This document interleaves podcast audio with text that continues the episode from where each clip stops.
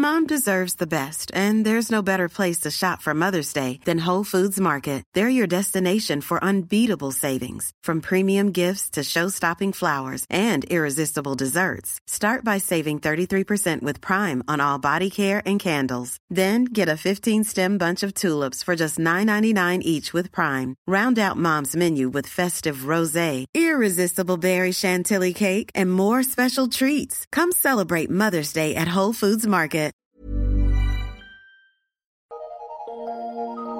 Eu sou Mário Persona e essas são as respostas que eu dei aos que me perguntaram sobre a Bíblia. Você escreveu perguntando se os anjos teriam sido os pais dos gigantes da Bíblia. Eu creio que Gênesis 6,2 nos fala sim de anjos. Uh, veja também filhos de Deus, tendo o mesmo sentido em Jó 4, uh, Jó 8, de 4 a 7. E eu creio que ali então em, em Gênesis 6, versículo 2, esteja falando de anjos que deixaram sua habitação e hoje, por causa disso, estão guardados em prisões até o juízo. Uh, Judas, versículo 6, fala disso. Deus não perdoou os anjos que pecaram, nos diz 2 Pedro 2,4. E como em Judas, no, na carta de Judas, é feita a menção a Sodoma, pode ser que a natureza do pecado desses anjos, de Gênesis 6,2, tenha sido a concupiscência carnal e a insubordinação, porque eles teriam assumido forma humana para coabitar com mulheres humanas. 2 Pedro 2,10 e Judas 1, de 6 a 8. Você pode ler isso daí. Juntando tudo, ao que parece, alguns anjos tomaram a forma humana, se uniram a mulheres, dando, uh, dando essas mulheres à luz filhos, gerando filhos. E aí era uma nova raça de super-homens, por assim dizer, que surgiu sobre a terra. Eram varões valentes, como fala Gênesis 6,4. Satanás sabia que da semente da mulher viria aquele que lhe esmagaria a cabeça, porque isso foi dito lá em Gênesis 3,15. E Caim logo demonstrou não ser aquele que era esperado, mas Abel teve aceitação da parte de Deus. E certamente Satanás está por trás do ato de Caim que matou seu irmão. Mas Deus reiniciou a linhagem daqueles que haviam de invocar o nome do Senhor na pessoa de Sete, em Gênesis 4, 26.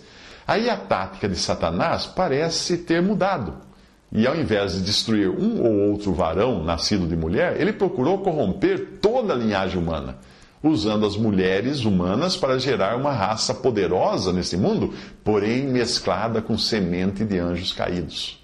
É bom que se compreenda que essas linhas agora que eu estou escrevendo para você e aqui falando, né, são apenas alguns pensamentos. Nós não podemos transformar isso em dogmas, doutrinas ou coisa assim. Falar assim, ah, a pessoa não, não crê que anjo, que era um anjo em Gênesis 6, então ele está errado, vai para o inferno. Não, por favor. Existem irmãos que não entendem assim e citam Mateus 22, 30 para demonstrar que os anjos não se casam.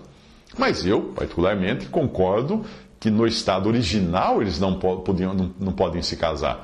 Mas eu acredito que eles poderiam fazê-lo caso tomassem a forma humana. E pode ser que a referência feita em Judas acerca de haverem deixado sua habitação não queira dizer simplesmente que eles deixaram o lugar onde habitavam, mas também deixaram o seu tabernáculo, isto é, a sua forma original, no sentido de um corpo, de adotarem um corpo. Se for o que realmente aconteceu, então Deus tinha no dilúvio também um propósito de preservar a linhagem humana sem que houvesse uma mescla satânica nas pessoas que viessem a nascer. A história, a história, da humanidade guarda vestígios de algo assim. Entre os egípcios e outros povos, existem lendas que falam de deuses descendo dos céus para ter relações com mulheres, gerando delas alguns grandes homens. E eles atribuíam os faraós a essa geração. Ou até mesmo os heróis poderosos da literatura grega, de, de, de outros povos. Mas, como um alerta final, eu gostaria de dizer que, como cristãos, nós nos regozijamos naquilo que conhecemos e nós não devemos nos preocupar com aquilo que nós não conhecemos. Considerando que aquilo que já conhecemos do Senhor e das bênçãos eternas reservadas para nós nos lugares celestiais poderiam nos manter ocupados por toda a eternidade, como poderão, né? É, como poderá, não fica muita coisa com que devamos nos preocupar. A Bíblia não diz muita coisa dos detalhes dos eventos mostrados ali em Gênesis 6. Deus nos diz o que deveríamos conhecer para nos regozijarmos nele. O que passar daí pode cair na esfera da opinião pessoal, da especulação, coisas assim. Então não é uma doutrina que nós devamos impor sobre as pessoas.